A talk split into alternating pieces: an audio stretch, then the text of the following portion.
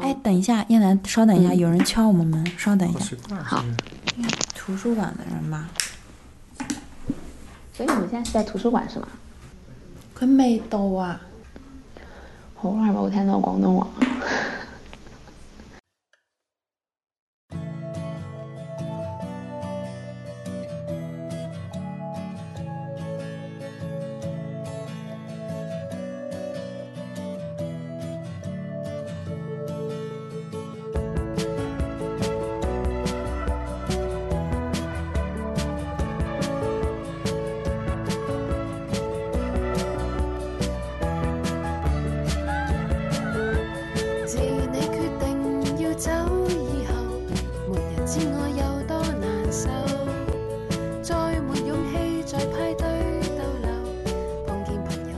大家好，欢迎收听《无业游民》，我是振宇。我是阿斌。呃，今天我们请到了一个非常特别的嘉宾，就是身在德国的燕南。嗯，他现在正在德国进行 gap year。呃，我们今天想聊的话题呢，也是跟 gap year 有关。那 gap year 其实就是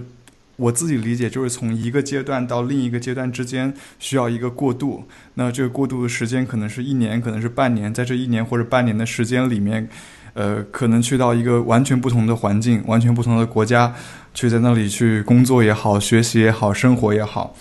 呃，今天请到燕南呢，当然是因为他就身在德国，正在进行 gap year。那阿斌在毕业之后呢，也去半年的 gap year 了。对，我也曾经有过 gap year 的经历。然后就是叶楠他在去之前也有跟我问过，呃，就是我那个项目。然后叶楠最终是选择一个 working holiday 去到德国那边。对，要不要叶楠你简单介绍一下自己啊？哎，大家好，我是叶楠。呃，我之前在跟振宇、阿斌一样，在香港待了七年，所以但但是为什么 gap year 是个很复杂的话题，待会儿可以慢慢讲。就我一直干媒体人的工作，对，非常资现在深的记者，拿了很多奖。对，现现在就是就是现在没有我，我觉得没有什么用。其实，后来我就呃七年之后，我就很快就决定要去德国。当然，我准备其实之前做了一年的准备，然后是心理建设吗？还是嗯、因为去德国，就很多人很少选择去德国，是因为一定要会德语。所以我一年前就开始学德语，每周日学，这样坚持学了 五十二周而已。过去也听不懂，然后到了德国，现在听，现在因为现在又学了两个月德语，所以德语变得好一点，就基本上问路跟点菜，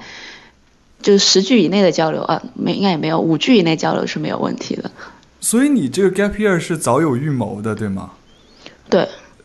为什么当时会想到，就是还在你在香港待了六年的时候，就会想到去做这样一个 gap year 呢？我我觉得有有一点点特殊性，是因为我有一个双胞胎妹妹，呃，我跟她就是双胞胎嘛，就从小同时出生，然后一直长大，然后但是后来我就来香港了，她在德国，她在香港，她在德国待六年，我在香港待了七年，我们当中有很长一段时间是分开的，就是我我不知道别的兄弟姐妹的关系什么样的，我觉得双胞胎那种感觉是。很不一样，就是你从小黏在一起，但是突然很长时间的分开，所以我很想来看他，这是原因之一。然后原因之二是，嗯，我觉得香港的生活很逼仄，然后但是对我的对我来说，我的选择就是要不继续留在香港，要不就回，我家上海的，所以要不就回上海。但那个生活我是想象得出来的，就就是过一种高压的生活，然后赚钱，然后结婚买房生孩子，然后一直这样高压下去。所以我觉得就是就迷茫嘛，就是不知道该未来该怎么走。但是当中我我其实我觉得没有必要要一直不停的赚钱，这样就像个永远的发动机一样一直工作下去。我觉得可以停一下，就我工作这么多年，为什么不能停一下？然后我也想去看一下所谓的西方世界吧。就虽然很多人质疑你，你过去看一年也看不到真正的什么叫西方世界，嗯但那因为我一直待在一个纯亚洲的环境，我觉得香港跟大陆有一些方面很像，都、嗯都非常努力、勤勤恳恳，但又急功近利，就非常的物质主义。嗯然后就买房、买房、买房，这个很变态。所以我，觉得我们都缺乏对生活的想象力，我们都不知道未来生活还可以怎么样。所以我特别想去欧美国家看一下，就那个地方的人到底是怎么想的，就他们想要过什么样的生活，他们的。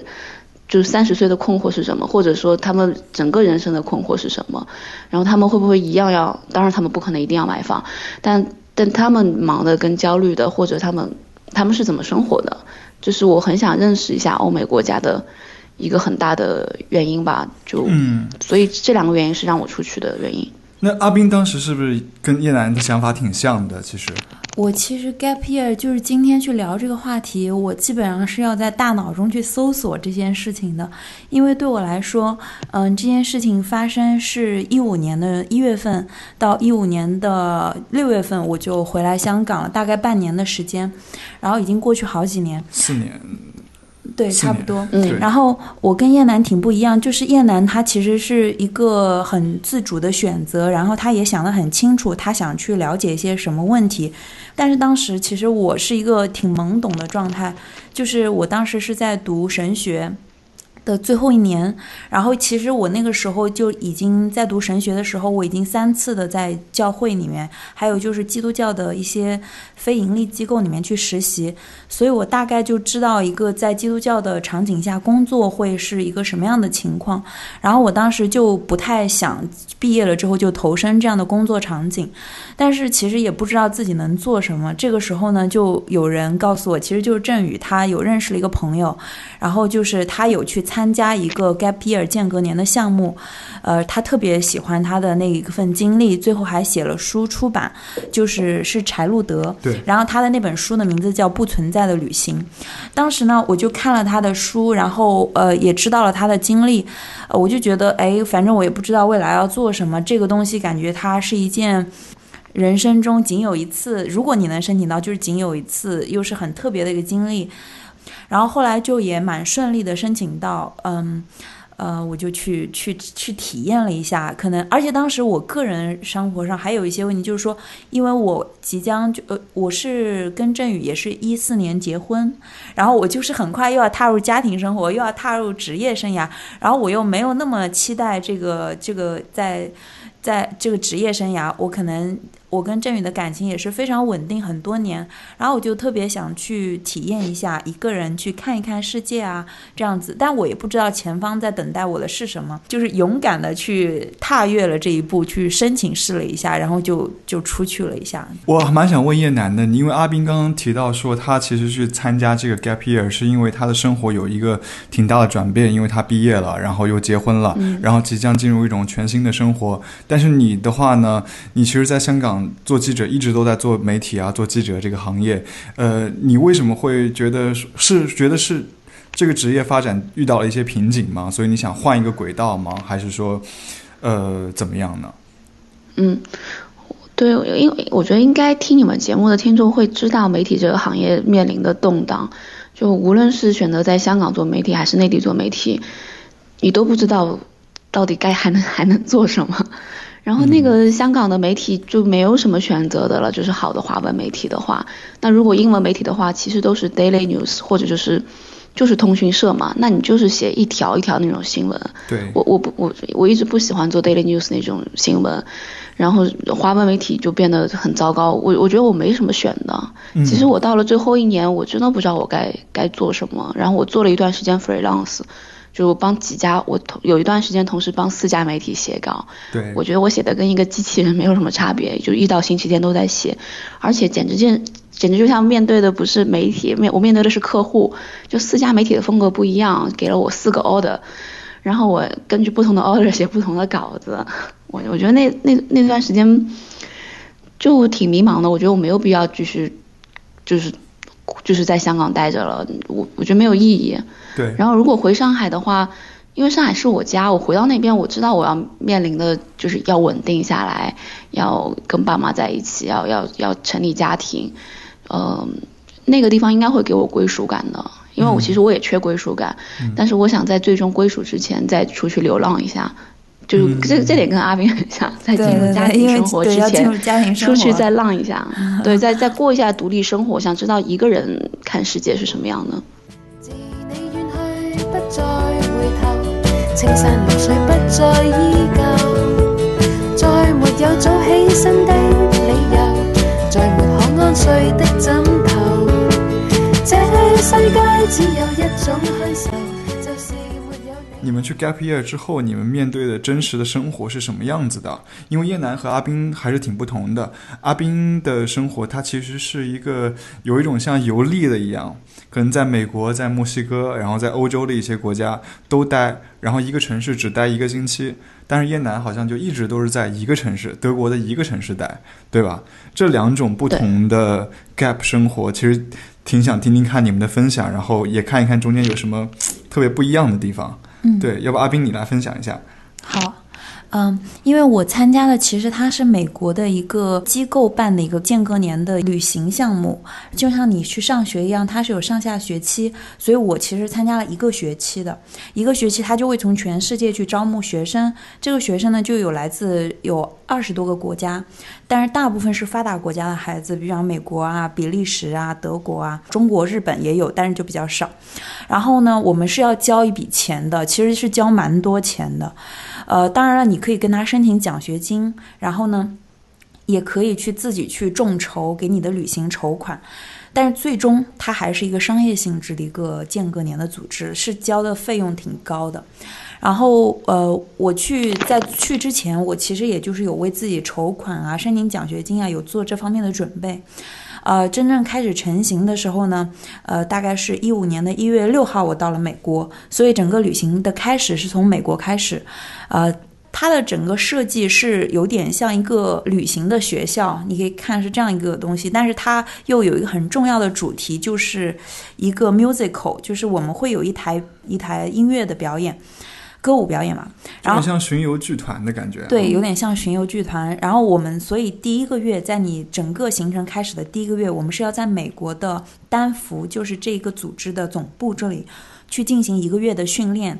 呃，每个人要找到自己的角色，无论你是乐队的人，还是合唱的人，还是领唱的人，还是跳舞的人，是主舞的人，还是那种其他的小角色，就每个人要找到自己的角角色和位置，然后去把整个舞我这一台的音乐表演呢给。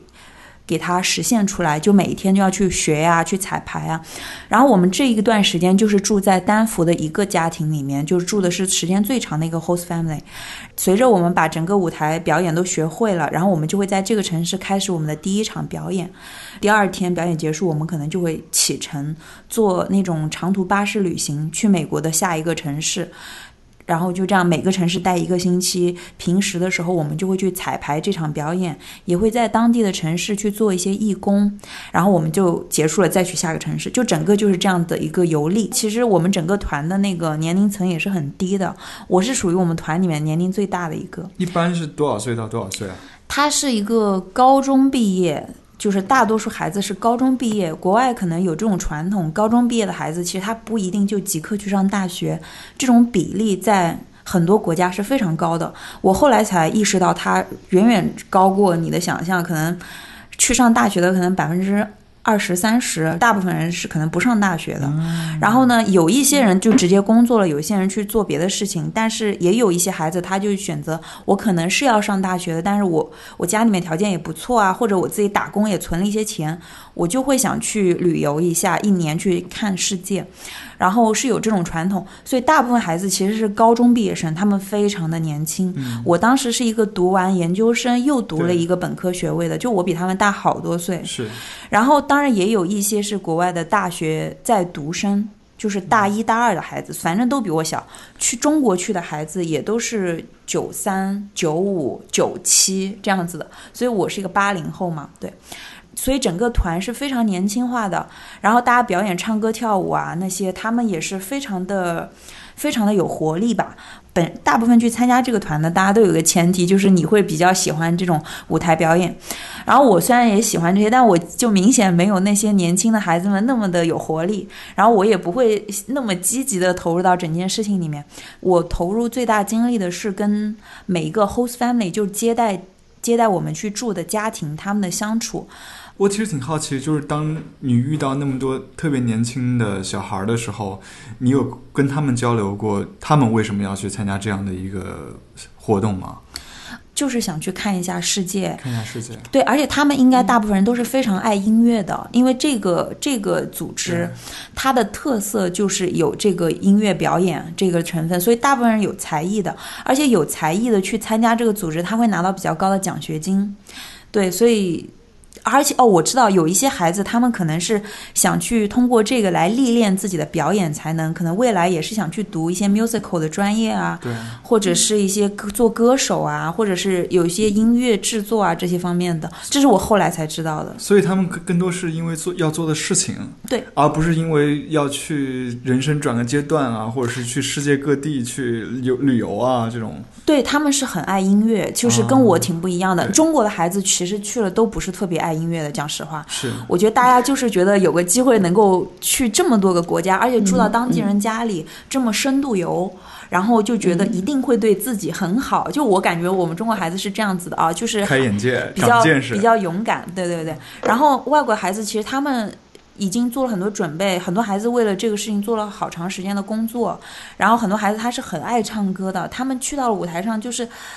就是生龙活虎，然后那种 Superstar，对对，超级超级有那种主人翁的感觉，是。嗯对。哎，叶楠，其实我挺想问你，像你你在 gap year 的时候，你遇到人都是挺年轻的吗？还是其实年龄差不多的呢？呃，我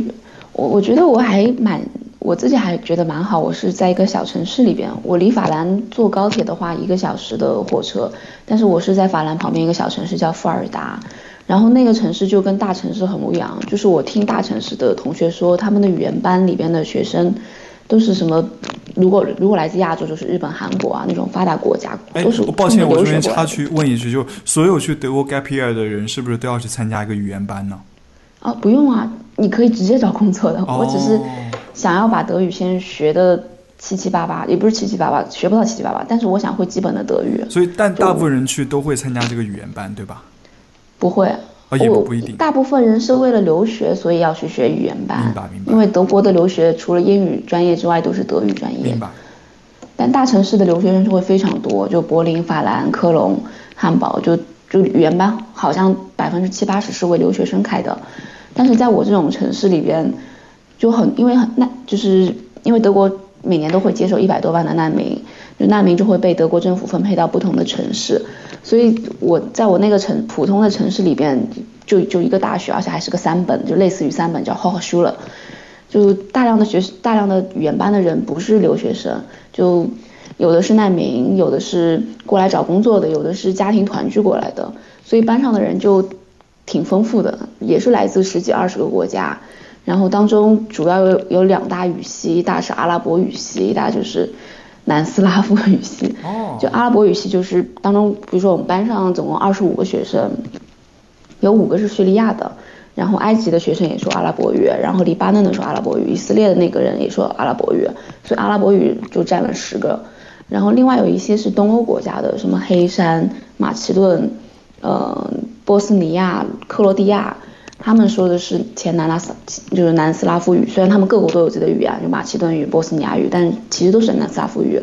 所以这两拨人就交流没什么障碍。然后剩下来还有一些来自南美的巴西、你跟巴他们用葡萄牙，英语交流是吗？我们大家都用德语交流。用德语交流，你都交流起来没有问题了。嗯，因为我们现在其实其实我在香港学完之后，我进到德国的时候就直接是中级班了。那我我蛮好奇你在那边就是你一天的生活是什么样？就你蛮日常的在那边的生活是什么样子的？嗯，就是很怎么怎么说？我现在的那个 gap year 的生活，嗯，我不知道算不算正式开始，就是因为我现在都在读语言，所以我真的花了很多时间在想要把语言学好。嗯就就我们班上的人会上午学语言，下午去找一份工作开始工作，因为他们要养家，然后要供应自己的生活费。但我不太一样，就是我现在没有找工作，因为我觉得找工作会分散我学语言的精力，我这样语言也学不好，工作也只能打一份超市里当售货员的工作，所以我觉得两样都做不好。我觉我觉得我就应该把前几个月把精力全部投放在语言上，能够把语言练到一个中至少中级一毕业，那这样我在之后再去找工作。就我不希望我的语言学一个半调子，只会说一下你好、对不起、再见这种。对，所以我现在的情况就是早上八点半到十二点四十五，跟二十五个学生在学校里很 happy 的学语言，之后我就回家做饭，因为德国饭菜很难吃。然后做完饭之后，我就开始继续学德语，嗯就是我有很多沪江的德语课程，然后我继续学。然后学三四个小时。然后我会有我有一个朋友是奥地利人，就是也说德语，所以我会跟他一周会有两到三次的这种德语，就是面对面的视频聊天，这样我教他中文，他教我德语。然后到了周末，我就会每个周末都会，比如今天去法兰逛一下，明天去啊、杜塞尔多夫，后天去那个就是 Campton，就是德国不同的城市逛。到了圣诞假，我就去别欧洲别的国家玩儿。你你自己感觉你你在那边就是从香港过去，会不会感觉到自己其实进入了很不一样的阶段？我进了进入了一个非常安逸的阶段，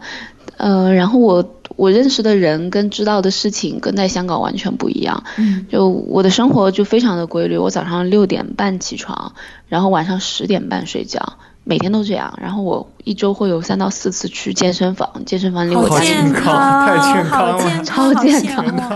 我在香港是这真的两点真的半睡觉，超健康十一点半起床。对，因为我为什么要这么早睡觉？是因为我跟我妹住在一起，然后我妹早上七点半要上班，所以我们必须得六点半起床。嗯，就这样。然后她那个因为七点半要上班，所以我们俩必须得十点半睡觉。然后我觉得你因为他还有一点是他他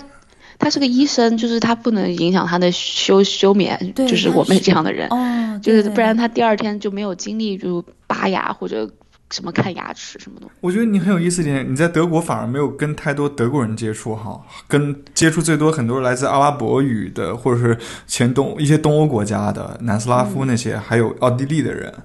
所以其实对，跟本地人呢，还是是我我目前我我我我觉得我目前没有机会接触到很多德国人。就一方面，语言班的人除了老师是德国人之外，剩下来都是外国人。然后，然后我那个小城市里边，我我就买东西、买菜或者去逛商场，我才能接到德国的收银员。然后我我自己我自己不是很喜欢泡酒吧的人，然后而且酒吧很晚嘛，就是都十一点开始泡，泡到两三点出来，我我不泡酒吧，所以我哎，而他且就很少接到接触到德国人。你们班里面的那些人，他们年龄层是什么样的？他们有，呃，小的有十七八岁，他们过来想学完德语之后就开始读这边的大学，然后年纪大的有四十七岁，一个土耳其大叔，他他他被土耳其政府列在黑名单上，他回不了土耳其。然后我遇到一个有个巴西女生，她是二十六岁，她说巴西的工资非常低，然后他给我打了一个数字是三百五十欧一个月，就算下来三千港币多一点。然后他说他来德国，他觉得德国找工作会比较好，所以他来德国。哦，不好意思。然后还有一些就是东欧过来也是因为经济问题，就他们有二十岁、三十岁都有，还有一些就是嫁过来的，那他就三四十岁的、三十六岁的、三十二岁都有，嗯，还有一些难民，就是各种年龄都有。那其实他主要们，还是二三十岁。其实我我可以认为他们其实是德国的新移民，对不对？嗯，对我我觉得可以这么说，嗯就未来都是想定居在德国的。对，因为他们都在很认真的学语言，肯定是想在这个国家去定居的，对吧？对我我是觉得很，我我之所以喜欢小城市，我就是觉得我看到的是一个德国普遍的现状，就是一个新移民是怎么样融入德国，怎么从德国开始的。但如果在大城市，我遇到都是留学生，那那个那个群体算是我比较了解的，我也没有很多兴趣想要了解他们。但是我，比如说我刚到那个语言班，我我是插班生，所以我没有德语教材。第一个借我书的人是一个叙利亚男生，然后我打开那本书，上面全是阿拉伯文。所以我那时候就挺感动的。然后后来我就小组讨论的时候有，我那个小组里面有两个也是叙利亚夫妻，他们就开始跟我讲，就我们要讨论一个话题叫你你人生当中印象最深刻的一件事情。他们俩就说到他们俩为什么会选择逃来德国。他们俩二十四岁结婚，结婚当天就是在叙利亚第二大城市叫叫阿阿波罗，我不知道中文是不是叫阿波罗，阿勒颇吧阿那阿莱颇对阿莱颇那个地方。然后结婚那天，他们请了一两百号人来现场，但婚礼进行到一半，那个他们城市附近就炸了九颗炸弹，然后婚礼就进行不下去了，全家人就凑了点钱，说那你们你们逃吧，逃到欧洲去。他们两个人就花了三千欧买了两本假护照，从叙利亚逃到了黎巴嫩，黎巴嫩逃往土耳其，在土耳其定居了一年，想要凑就是工作然后拿钱，所以两个人会说一口一口土耳其语。而且跟我们班上土耳其人交流毫无障碍。之后他们在土耳其一年之后，他们就坐船去了对面的保加利亚，在保加利亚等待正式的移民难民签证，在那边待了整整七个月，学了一口保加利语，就特别厉害。然后那个，但保加利亚是天主教国家，而且他们特别讨厌讨厌那个穆斯林，尤其是那个女生，她叫法蒂玛，她还戴头巾，然后他们就很歧视戴头巾的妇女，所以他们在保加利亚就待不下去，他们从拿到了正式难民签证是让他们前往德国的，他们从保加利亚去了希腊，希腊去了意大利，意大利坐飞机到了德国，整个逃难花了整整三年，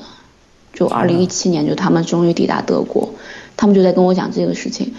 然后我们有有一次讨论说你印象最深刻的一次旅行，那个旅行在德文当中叫 Heise。然后他们就跟我说，旅行是不是出行的意思？如果是出行的意思，就是他们从保加利亚到德国那个是花花时间最久的，花了五天。我说那个叫嗨的，那叫旅行。然后他们俩就说他们没有旅行过这辈子。他们多大年纪呢？二十七岁，就二十四岁逃到二十七岁，三年。然后那个男生就一直戴一根很短的围巾，但是手织的。我就说为什么你老要戴那根短短的围巾？他说那是他妈妈给他临行前织的，就是他从来没有回过叙利亚。然后他们两个每次说就梦想是什么，他们都说他们俩想回叙利亚，就戴那个他妈妈给他织的围巾。嗯，但其实你们的班上没有像你这样就 gap year 的人，只有你一个。对，这倒是真的是只有他们其他都是为了难民身份，或者是移民，或者是留学。读留学，对，而且他们，我跟他们说我一年后要回去，他们都觉得很不可思议，他们觉得我应该参加一个培训，然后在那边留下来工作，不应该一年后回去。那他们自己，他们喜欢德国吗？或者适应德国生活吗？他们，呃，我我觉得大部分人都挺喜欢德国的，但是因为德国比他们，比比如说有些非洲国家来的或者南美的，都觉得德国太冷了，就是所以他们最近一段时间一直在生病，因为德国这几天都是零下十度，但他们都在生病。呃，我我觉得大部分人是因为为了更好的生活才来德国，所以应该都挺喜欢德国的。那其实阿但他们各自有各自的乡愁吧，我觉得这点还蛮正常的。是可能是是像。他们那么想回叙利亚，但是我我觉得他们应该是不会回去的。嗯，他他们想要回去再回来，哦，他只是想探一下亲那个回去，一下，对，想要探亲，嗯。哦，太不容易了。我感觉你好像就是踏出了一个同温层，彻底进入了一个完全陌生的地方，然后周围的人也是陌生的，然后他们的故事你也是陌生的，对吧？很陌生，而而且我平时是一个不太关心国际新闻的人，嗯，但是那个他们所有人都在跟我讲各种政治对他们生活的影响。那个土耳其大叔之前待在俄罗斯的土耳其学校教土耳其语，但是因为俄罗斯跟土耳其交恶，俄罗斯政府关关闭了大量土耳其学校，然后他被撵出了俄罗斯。然后一个马其顿国家人跟我说，他们国家一共就有两百万人口，结果现在在搞分裂，所以要分成东马其顿跟西马其顿。然后还有一个那个有一个埃塞俄比亚的人，他我说你怎么会过来？他说他们是集权政府，所以他也是拿难民签证过来的。呃，他们都在跟我讲各种各样的政治问题对他们人生的影响。对，因为像叙利亚其实挺容易理解的嘛。呃，嗯德国有门户开放的政策，然后叙利亚一直这么长时间都在战乱。那但像那些，我很好奇，像那些南斯拉夫的国家，他们那些人为什么要到德国来？工资更高还是？工资更高，我我也不知道为什么，就是巴尔干半岛那些国家的人，他们的收入真的很差，因为巴尔干半岛有些国家是没有纳入欧盟的，所以他们为了进入到德国来，他们也也有人买假护照，就八百欧一本，然后就买了一个欧盟的护照，那这样他们就可以在欧欧欧洲里边自由的迁徙跟工作流动。他们是做什么呢？是一些挺基层的工作吗？就一个，比如说一个男生，那个男生是马其顿的，他说他以前在，他也他也给我讲，说他以前在马其顿的工资是两百四十三欧一个月，就算成港币是两千多一点点。嗯，然后，但是他到了德国，德国你如果干一种最小的工作叫 mini job，就是一个月干三十个小时，就 mini job 那种工资都要四百五十欧，就是最低工资。所以对于他们来说，他们每天干八个小时的工资都比比不上这边一天干一个小时的工作。就是德国的收入水平就是比他们国家要高很多的。对，就好多可能东南亚的人，他那边收入也很低，然后他们也来到比较发达一点的地区，中日韩啊这种，对，去外劳输入，对吧？对，但阿斌，你的那个 gap 生活好像挺不同的，你反而是很到哪个国家就还蛮深入到那个国家人的家里面去，看到他们每个人的生活的，对吧？对我，我感觉可能也是我跟燕南 gap year 的时间真的挺不一样的。我在想，因为我也有去欧洲嘛，可是我那个嗯时候去欧洲的时候，那个难民的问题真的没有这么严重。对对对，我那个很早年才对严重的，嗯，然后现在他去这种难民的问题，就是可能一个普通德国人日常生活中会遇到的东西，但我那个时候还比较少。然后当时我其实对我影响最大的，也就是去到这些，无论是美国啊、墨西哥，我还去了这个德国、荷兰。瑞士，还有瑞士，对，就是去到这些国家，然后他们普通人的家里面，每一个家庭我都至少住了一个星期，跟他们同吃同住。然后其实那些家长他们有点像把我们当做自己的孩子，我就好像在办。你们是嗯你们是每一个人分配到一个家庭是吗？呃，其实就是根据那个家庭，他可以承担多少个。这些家庭他们其实是义务的，就他没有任何好处可以拿的。所以其实我后来对那个组织一直质疑的都是钱的问题，因为我们真的交了挺多钱的，然后他也不会给这些家庭钱嘛，这些家庭都是志愿者来接待我们，然后我就不知道其实我们的钱被花在哪里。对，所以我一直回来之后，我其实没有很多给别人推荐这个项目。但是我自己今天一直在看我那段时间写的文字啊，发到朋友圈，呃，我其实感触还挺多的。我觉得那段记忆现在看起来，天呐，就是信息量超级大，浓缩了嗯好多好多人，浓缩了好多的人生在里面。当然是很短暂的一下，可是你知道人的日常生活大部分是重复性的嘛？你有的时候跟他一个星期，你已经知道他大部分的生活是什么样子了，他的职业，他的生活的状态，他喜欢什么。参加了这个之后，我回到香港之后，我就，呃，没有那么那么的向往去旅行，因为我就是有一种 tired of traveling，就是有点 旅行厌倦了的感觉。我当时就是觉得一直在奔波，每个星期都是长途跋涉，然后就是换地方，要去适应新的家庭，面对新的人，然后那种信息量大到你其实当时是处理不了的。我记得我在去旅行之前，我就是搞起了一个众筹，是承诺给我捐款的人，我后来会给他们其实去写我的经历的。但是这件事情我没有实现我的诺言呢，就是我在旅途中间，我一开始是有写的，但后来我就是实在 handle 不过来，看到了国外的年轻的孩子们，他们其实是什么样？其实他们真的很轻松。当时一个团的其他的孩子们，他们现在有的人就还是在唱歌跳舞。就是有的女孩子就是已经成为专业的舞蹈演员，有一个男孩子，一个墨西哥的男孩子，个子矮矮的，结果他就是现在一直就成为一个 vlogger，就是如果有一些新的流行音乐，他就会改编二次创作，自己跳舞去配那个音乐。也有一些小孩像我这样子的，就是完全也没有做这些东西，可能就是继续回自己生活的正轨，也也也有很多，对对对。你有交到什么就是特别好的朋友，然后保持联系到现在？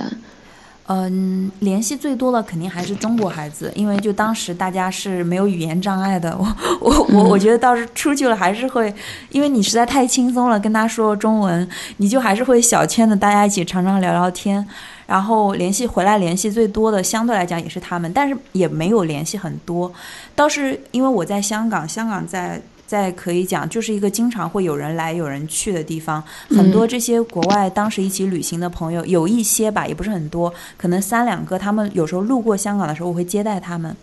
然后就那样子就还有联系。有一个德国女孩，我是跟她联系的，相对来讲比较多一些的。呃，她是我在第一个丹佛的家庭就一起住在一个 host family 的，我们俩是去前年前年还一起约了去印度背包了一个月。然后算是就是联系最多的，然后他也特别疯狂，因为他其实去旅去参加那个 gap year 的时候，他就是大一，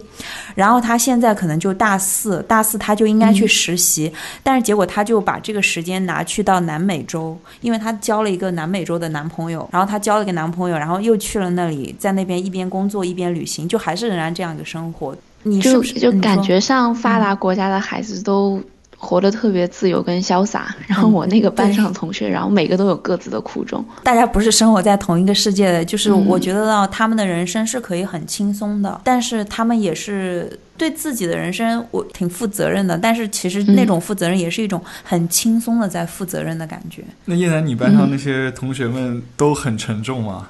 你觉得比很中沉重啊国年轻人还更加沉重，对吗？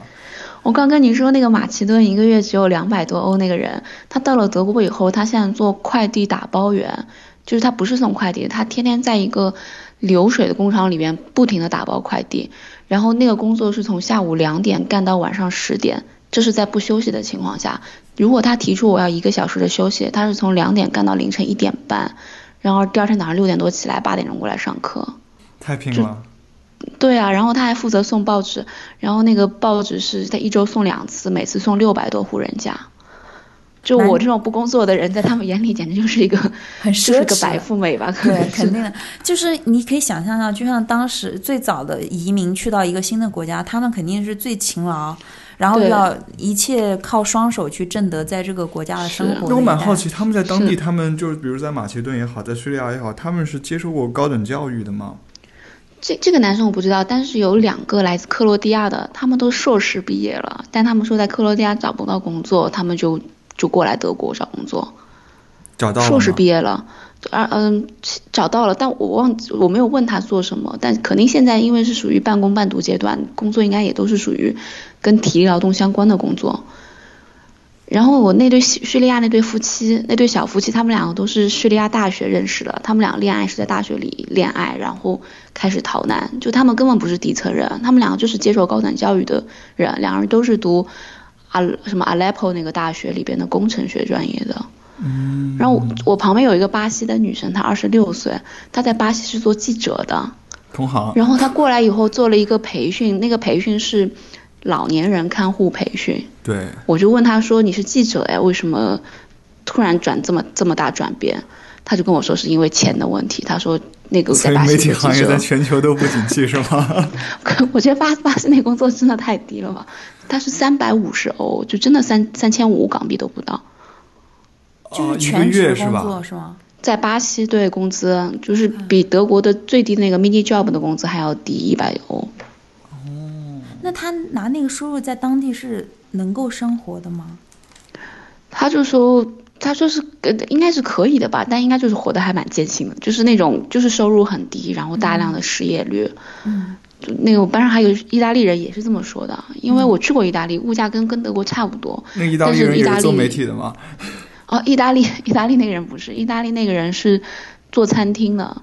哦，但他是个学生，他很年轻，他二十岁就来德国开始打工，在意大利餐厅工作。他倒是他倒不是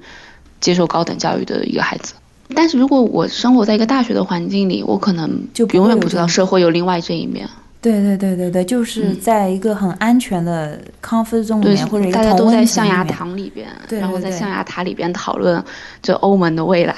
老龄化的德国社会这些。那你看到这这些这么多种这样的人的生人生，你会就是你你你会自己的选择上有什么改变吗？嗯，我我觉得谈不到就是对我人生的改变，但是我会非常讨厌那些，因为我我我在外边旅游遇到很多华裔，他们可能在澳洲定居了，在加拿大定居了，他们还有还有在英国定居的，他们非常讨厌难民，然后我就很难理解，就是我我就很生气，就是当你变成了那个国家的既得利益者之一，你就排斥难民，你就说我如果我投，就是那些人都会说我投票我也会反对难民。然后我觉得中国也没有多少年吧，就就内战的时候，就是那个或者或者反右的时候，或者是三年自然灾害的时候，多少中国难民跑到外国去。嗯，就现在你你你变得小康了，你变得富有了，然后你说我反对难民，哦，我就就我就很觉得那些人特别的，而而且这些人还会跟我讲说，他们要把自己的孩子送到贵族学校去，他觉得教育是分阶层的，就要成为下一代英国的、澳大利亚的就新的新阶层，就新的富有的阶层，接受更高等的教育。哎呀，我真就觉得人真是自私啊！屁股决定大脑啊，在你不同位置就是会有完全不同的观点。对，然后我就开始跟他们讲叙利亚那对夫妻的故事。然后他们听了之后呢？就他们听了之后，当然就就很尴尬的笑笑啊。但这个对他们，我觉得就不会改变他们什么想法。他们已经成了那个既得利益者，他们不想让别人来影响他们的，就他们不想为他们纳税，因为你你纳了很多税之后，这些钱就分到了难民手里，然后嗯，主要就是他们不想分分分配自己的财富给别人啊。嗯，就包括还有很多人，就我认识那个英国的华裔，他就很支持英国脱欧啊，他觉得英国凭什么让那些欧洲穷国的人过来蹭工作、蹭房子、蹭蹭福利？嗯所以英国一定要脱欧。，OK。嗯，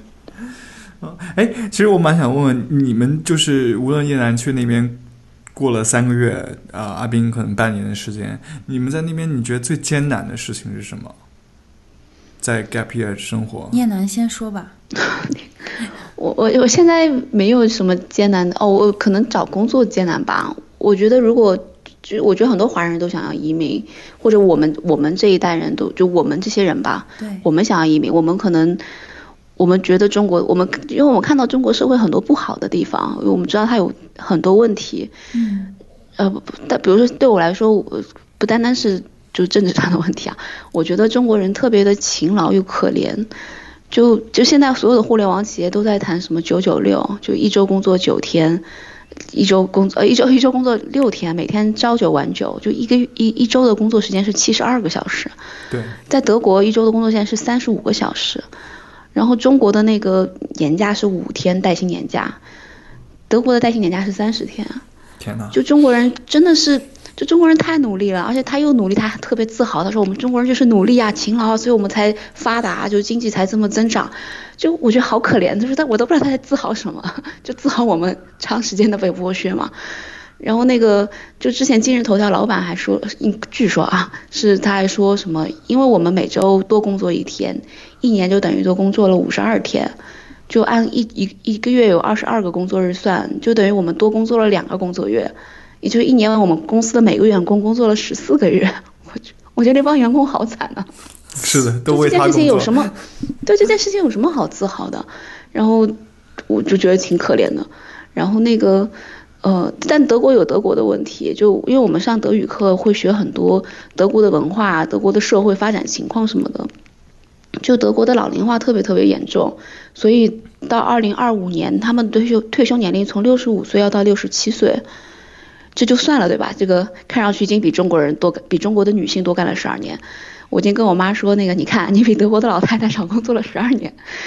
但是她到二零五零年，因为老龄化严重到，就是老龄六十五岁的老龄人口会占总体人口的一半，就到那个时候，退休年龄会有可能延迟到七十五岁。我就在想，如果我在德国定居，我到了二零五零年，我才六十多岁，对，六十多岁，我还没有到退休年龄，我就得我的退休年龄得延迟到七十五岁，我就感觉我干到死都在帮德国人纳税，明白。就那个老龄化真的很严重啊、对，而且他们是从一九五七年开始，他们已经叫隔代支付了，就是一九五七年开始，所有工作的人的交的养老金都不是为他们自己交的，都是为上一代人交的养老金。嗯，就是一个福利国家的代价，就是他太需要年轻人纳税给上一代人付养老金。这个问题不是在中国已经讨论很久，说什么养老金亏空问题吗？人家德国从一九五七年开始就已经明文规定变成了隔代支付了。自美夢再不可尋求，我便學會清風掠袖。命運要令我學識奮鬥，但我只懂得荒謬。這世界只有一種享受，在身邊的時候。這香港已不是我的地頭，就當我在外地。我還是挺想问，就是在国外食物你们能适应吗？吃是一个很大的问题吧？叶楠好像对你一直跟我抱怨说很难吃，是吧？真的很，但我我有在朋友圈发过一张照片，就是就是在德国的大学里边，主食就是炸土豆，然后他他给你主食是给你一大盘，那个一大盘就就看照片就知道那真的是一大盘，蔬菜是一小碗，然后那一大盘土豆才一欧，就我但我觉得看到它我就很不想吃，我我看你发的那就是薯条啊，对不对？就是薯条，那就是一大盘薯条是你的主食，就跟你的意面或者你的米饭真的？吗？就一欧？一就呃在大学里边这么便宜，外面没这么便宜。OK，但是薯条能当饭吃吗？他们就是把薯条当饭吃的，就是土豆长期都是德国的主食。土豆就是德国的米饭，可以这么理解吗？对对，就是这个意思啊。嗯但是因为后来后来有了欧盟之后，意大利面就变成零关税可以进到德国，意大利面就开始走红了。就现在德国人接受主食是土豆或者面。披萨呢？披萨，嗯，就大家爱吃披萨，但披萨还没有到主食这个程度吧？就在我看来啊，就他们的是面包、土豆跟面，就是是他们吃的最多的主食。嗯，德国的面包应该非常好吃。我印象当中，当时我非常爱德 German Bakery 嘛，真的，我也觉得好吃，我也觉 得超爱。对，我也很喜欢。嗯，嗯，我我就跟你的体验很不一样，因为我就住在当地人家里面嘛。无论是我去美国之前，所有人都跟我说美国的东西多难吃，但是我真的是觉得好好吃啊，你知道吗？为什么？哦，真的就是当只要他们动手为你做一点东西的时候，其实是很好吃的。而且美国在美国生活给我的体验就是所有的事情都很容易。就无论你想做什么，家里面有工具，你可以去超市买到合适的材料。然后我我我在每一个美国家庭，我大概住了五个家庭在美国，然后呢都是在中西部的地方嘛，就是有、呃科罗拉多州，然后新墨西哥州，还有亚利亚利桑那州和加州，反正就总共住了五个城市，分别在四个州。然后嗯。我去每个家庭，我为了报答他们去接待我，我都会给他们做中国中国菜的。然后所有的人都觉得我是厨神，你知道吗？就我真的不是，我想讲的是，就就是厨神啊！现在我做菜好一些了，但是在在我那个时候一五年的时候，我还不是很会做饭的。然后当时就会在那里看一下下厨房啊什么的，然后做一个葱油饼啊，或者做个番茄蛋汤啊，炒个鸡蛋炒饭啊。然后我哇，他们就是我记得印象特别深，是我在美国的那个 Albuquerque 那个地方，哎，那是哪 Albuquerque 是哪个州的？我我想一下，新墨西哥州的。对，然后呢，在那个家住了是一个共和党夫妇，我给他们做了一个新疆大盘鸡，然后那个 host 那个那个 host fa host father 就是那个男主人呢，他以前是一个军人的，他是退伍，他在部队里面是做那种。随军的医务人员，然后也是在东南亚，就是美军可能驻扎在东南亚的一些地方吧。然后他到他退伍回到呃家乡了，他就去到一个中学里面做医务室的那种工作人员。然后他当时吃到我那个大盘鸡的汁。就是那里面不是有一些汤汁嘛，然后你可以嗯煮煮一点皮带面放进去那些，然后我没有煮皮带面了，那个有点复杂，我搞不好。他就是用那个汁拌饭，他当时就要哭了，然后他吃着他就说。我想移民中国。不是，他说啊，这个汁让他想到了他在什么越南，反正就是东南亚驻军的时候，哦给他们做饭的大厨做给自己吃的东西，就是他可能给美军做的是一种食堂的食物，但是他们厨师自己可能做一些当地自己吃的东西，然后他是不会给美军吃这些的。但是有一次呢，他就看到那个厨师吃，他说我想吃你的那个饭，然后那个那个厨师就把自己做的饭给了他吃，他当时就觉得简直是人间美味。然后他说吃我的那个大盘鸡，就让他想起了那个厨师做给自己吃的饭，然后啊，我也他就是想吃你的大盘鸡。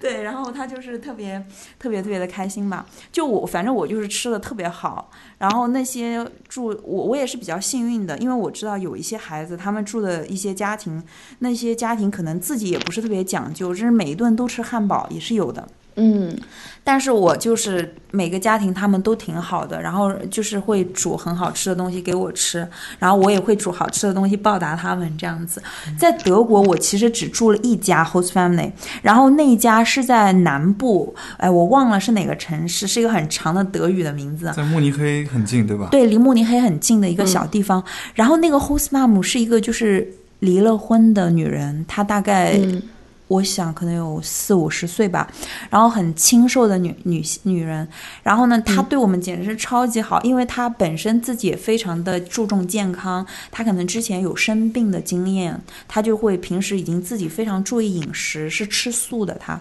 但是她会给我跟我的宿友去做鱼烤鱼，然后会给我们做非常健康的早餐 muesli，她会早上就提前半个小时、半个小时就起床给我们切水果，然后我就是在那那里吃到了超好吃的 muesli，所以我就回到香港之后，我早餐就很爱吃酸奶拌一些，呃 granola 拌一些水果这样的一个早餐。嗯对对对，嗯就我觉得他们给我感觉特别的无私，特别是看到我这样一个亚洲人，他们就会去特别热情、特别无私。他我我的很多 host family 还会给我去煮中国菜。就是感觉可能我会很思乡，他们就给我煮中国菜，就这些东西是让我很感动也很牵挂的一部分，就在我的嗯 gap year 里面，对，是不是很羡慕我 不是，因为你很会做啦。我觉得，哎呀哦，我我主要是我自己做菜水平也就一般嘛，你们也知道。哦哦再加上哦那个德国超市没有什么食材可对对对以买到，就是我巧妇就就真的是中国的普通的食材在德国超市是买不到的。是，对，然后我我就但但我会每每周或者每两周去法兰吃一次火锅，我觉得那就很幸福了。哦，相当幸福啊！天堂啊，天堂！对，而且德国的火锅比香港便宜太多了。真的吗？真的，我以为欧洲就香港你吃一顿火锅很有可能就三百吧，或者三百以上，而且还不敢点海鲜。单个人、啊。但是在德国，德国所有的海鲜，就是所有德国所有的火锅店都是自主自主餐，就是你随便选，就你、你可以拿什么牛肉卷啊，什么墨鱼啊，就随便拿虾什么随便拿，就哇这么人均爽二十欧一个人，哇，那就算成港币一百八一个人。对那，很便宜啊！嗯，哇，那太好了，应该禁食两天再去吃一顿火锅。有道理，有道理，有道理。下次我就这么试一下。对，其实我还蛮想问你们的，就是在你们去没去 gap year 之前，你们肯定对 gap year 有一个想象，无论是去德国、去美国啊，或者去其他地方。但当你们真正去了之后，你会觉得这中间会有一个落差吗？和你们想象的那个 gap year 是一样的吗？我对 gap year 其实没有很多想象，我就是为了拓展我生活的对生活的想象才想去 gap year 的，所以目前的状态我很满意，就是我我不停的在认知道新的事情，认识新的人，然后就是感受这个，就所有东西都是新的，然后再再不停的再重新颠覆一下我的价值观。或者是反思我的过去的生活，反思中国人的生活，反思香港这种变态的价值观。走出同温层之后，你是不是感觉还挺好的？嗯，挺好的，但但我还是很有会有一点点，就是会对未来有一点点焦虑，就是我到底愿不愿意留在这里，还是愿意回去？就这个问题还是摇摆的。就他这里没有好到我觉得哇天堂啊，我就要留在这儿。就他他这里有他的问题，当然，就包括因为我们是媒体人嘛，就比如说如果我们要是在香港找一份工资不错的工作，我们不是找不到，我们只是不愿意做我们不喜欢的东西，我们会觉得那个东西没有意义。那这个问题到国外来也是一样的，你愿不愿意做一个有收入但你并不那么真心喜欢的工作？如果你不愿意，那香港跟呃德国是没有差异的嘛？你肯定，生活条件还是差异挺大的，对吧？嗯、香港的工资会比德国高，其实。因为德国的税非常的重，哦，我我跟你们说，我妹妹吧，我妹妹牙医毕业，她是博士，她今年跟我一样大三十岁，刚刚毕业，她的起薪工资是一万，呃，就是税前是两千四百欧，交了大量的税跟保险之后，就是他们保险是强制性的，就是一个月光保险就四千多块钱港币，我也不知道那种强制性有什么意义，然后最后她到手的钱是一千五百欧，算成港币一万三。嗯，这是一个医生、牙医的收入。香港可能只有十倍，对吧？就是香港起薪是五万嘛，但他这个钱是连我们两个是养不起的，所以我跟他现在是平摊房租跟生活费，因为我妹的钱已经就真的养不起我，就这样。所以就是是啊，然后他的同学，然后我们去过他一个同学刚刚买了在德国买了别墅的朋友，在一个中型城市叫汉诺威，他买了一个离市中心二十分钟。家门口就有地铁、有超市的一个小别墅，然后每一层五十平方米，三层，带花园，两个停车位，三十五万欧元，就很便宜。便宜啊，真的便宜很多啊！超真的很便宜。在香港只能买一个厕所啊。对啊，我呃不知道厕所应该不止，但是但是他那个就是一个别墅，生活的很舒服。对，讲到那个那个，我还想多说说那个朋友，我们跨年在他家跨的，嗯，因为那个那个别墅刚造好，他就非常担心那个房子里有甲醛，嗯，但是德国、欧洲是没有空气净化器这种东西的，就他为了让他房子没有甲醛，就他以为有甲醛，他就在网上买了一个小米净化器，通过海运的方式运了两个月运到了他们家，然后打开那个小米净化器，家里的空气指数是一，就是污染指数是一。就叫极优，就是没有污染，就是欧洲的房子是没有甲醛的，这真的是中国特产。哦，就是小孩也是可以刷漆的，就小就三岁两岁就可以刷漆，是对小孩是没有任何伤害的。OK，就他们那所以他们那个空气净化器一点用都没有油漆的产品的质质量标准非常高，对吧？非常高，但中国非常差，然后以至于我们以为那个东西是所有油漆里面都有的，其实不应该有的。嗯，中国的东西改变了我们对东西的认识。对，对对，中国改变标准了。那你呢，阿斌？嗯，和你想象中一样吗？哦，呃我我其实听了叶楠你讲的，我觉得没有想象是很好的一件事情，因为有的时候想象会限制你，也会影响你对于你自己生活的一个一个感受吧。我我觉得其实我觉得你这种状态挺好的，你就是去拥抱未知。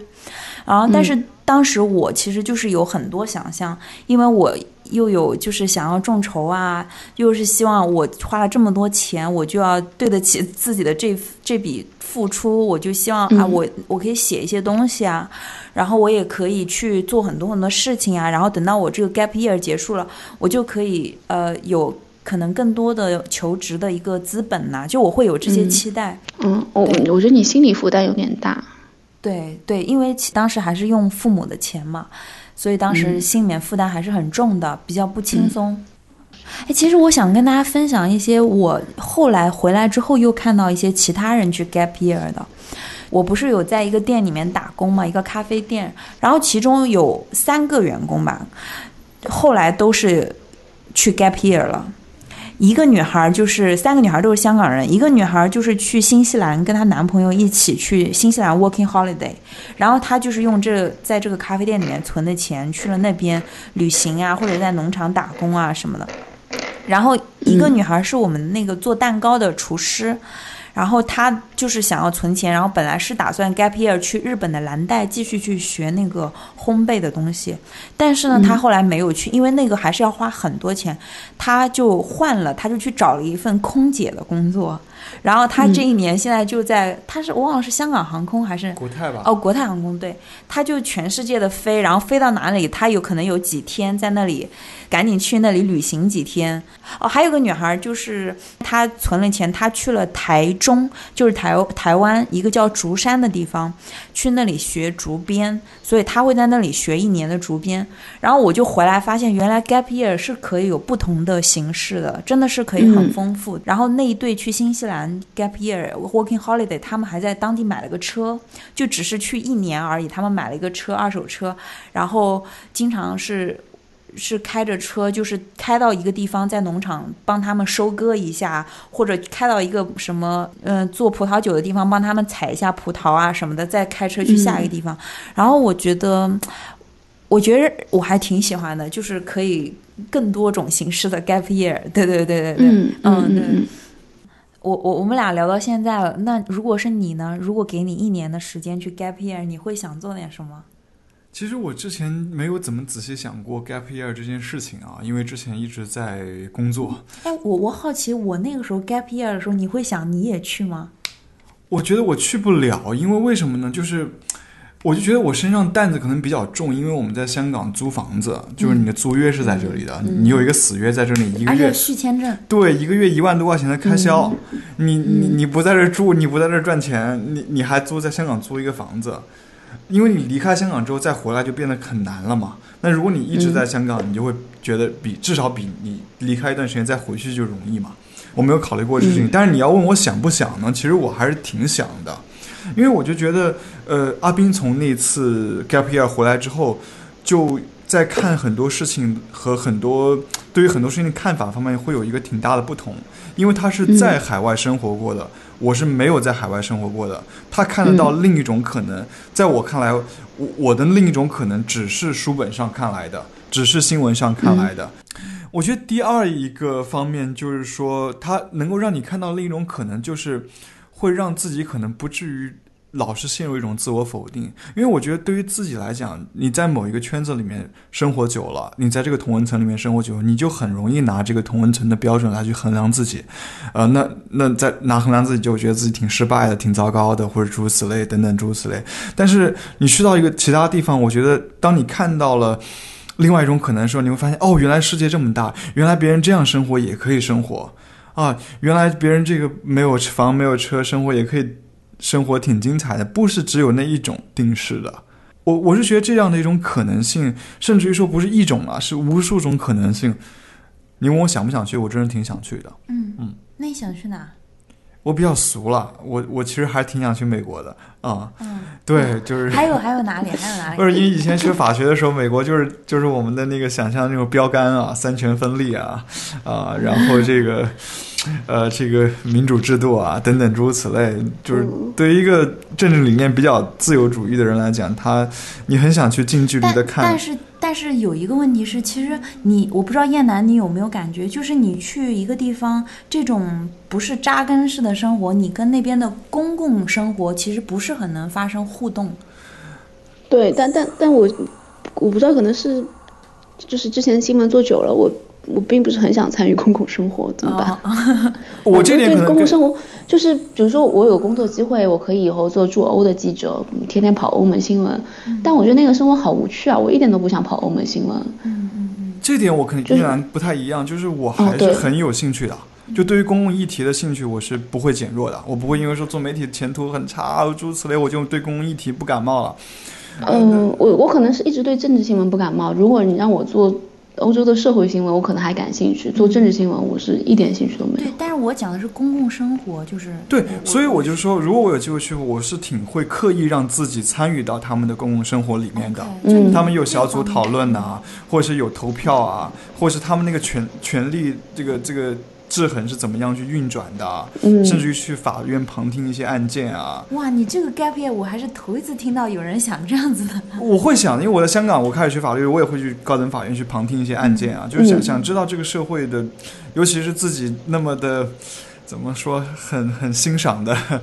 至少到目前为止都是很欣赏的这个制度，它到底在细节中间是怎么样运作的？有两个层面，一个公共层面就是抽象层面的结构是如何运作的，第二一个就是说在日常生活层面，就可能阿斌你去体验到比较多的那种家庭生活，嗯。因为你每天面对的生活还是日常的嘛，那种日常中间，在这样的一个抽象的政治结构底下，普通人的日常生活是什么样的？我我我讲，你说，啊我也其实从这个时候我也去思考，就是旅行的意义。我我去过很多 host family 嘛，就是我去的那些人，他们可能一辈子是没有怎么旅行过的。我也不是说就是我们、我我我感觉我们这期节目也不是一定要让大家都去。旅行其实这有的时候是一件挺奢侈的事情嘛，对吧？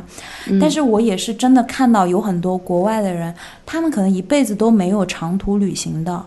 然后他们也会做一个决定，就是我不会去长途旅行。就这件事情，当时给我还挺大的震撼的，因为像我们就会一定说旅行很棒啊，旅行很好，但是。他们可能就会看到，比如说我如果去长途旅行，我就没有办法照顾我家里面的动物啊，然后没有照顾我的公、我的花园、我的 garden 啊什么的。长途旅行也其实意味着一种很大的呃浪费和污染，你可能要去到那里过一种临时的生活，往往就是意味着一种浪费嘛，对吧？成本很高。然后当我有几个 host family，我他们虽然很很喜欢我，然后他们很也很舍不得我，但他们就跟跟我明确讲，呃，我是不会去中国的，你再回来看我。你你再回来看我，带着你的老公一起来看我，他们会这样跟我讲。其实这一点也也真的让我去思考，也改变了我一些东西。就是我会去觉得，嗯，就是在一个地方真的扎根下来去生活，去真正的去投入那那里的生活，是很有价值和很有意义的。对，反而但是这一点是我去真正的去旅行，见到了这一群价值观很不一样的人，我才获得的。对，我我哦还是觉得旅游、旅游的正面意义要大于它的，就正面意义肯定是更大的。就大家人跟人之间各种的偏见，这种敌视或者是傲慢，都来自于你根本不了解那个地方的文化、宗教，还有现在的生活到底是什么样的。就是我觉得在欧洲还是很多人对亚洲人、对中国人有歧视，就就是那种误解还是很深的，就是因为你没有在那个地方看过那边的人、那边的生活，那种歧视对，就是对很多这边真正长久生活的中国人，他们是能感受到的。嗯，是。好，那我们今天就到这里，好吗？谢谢你们。谢谢燕兰谢谢燕兰谢谢谢谢好拜拜。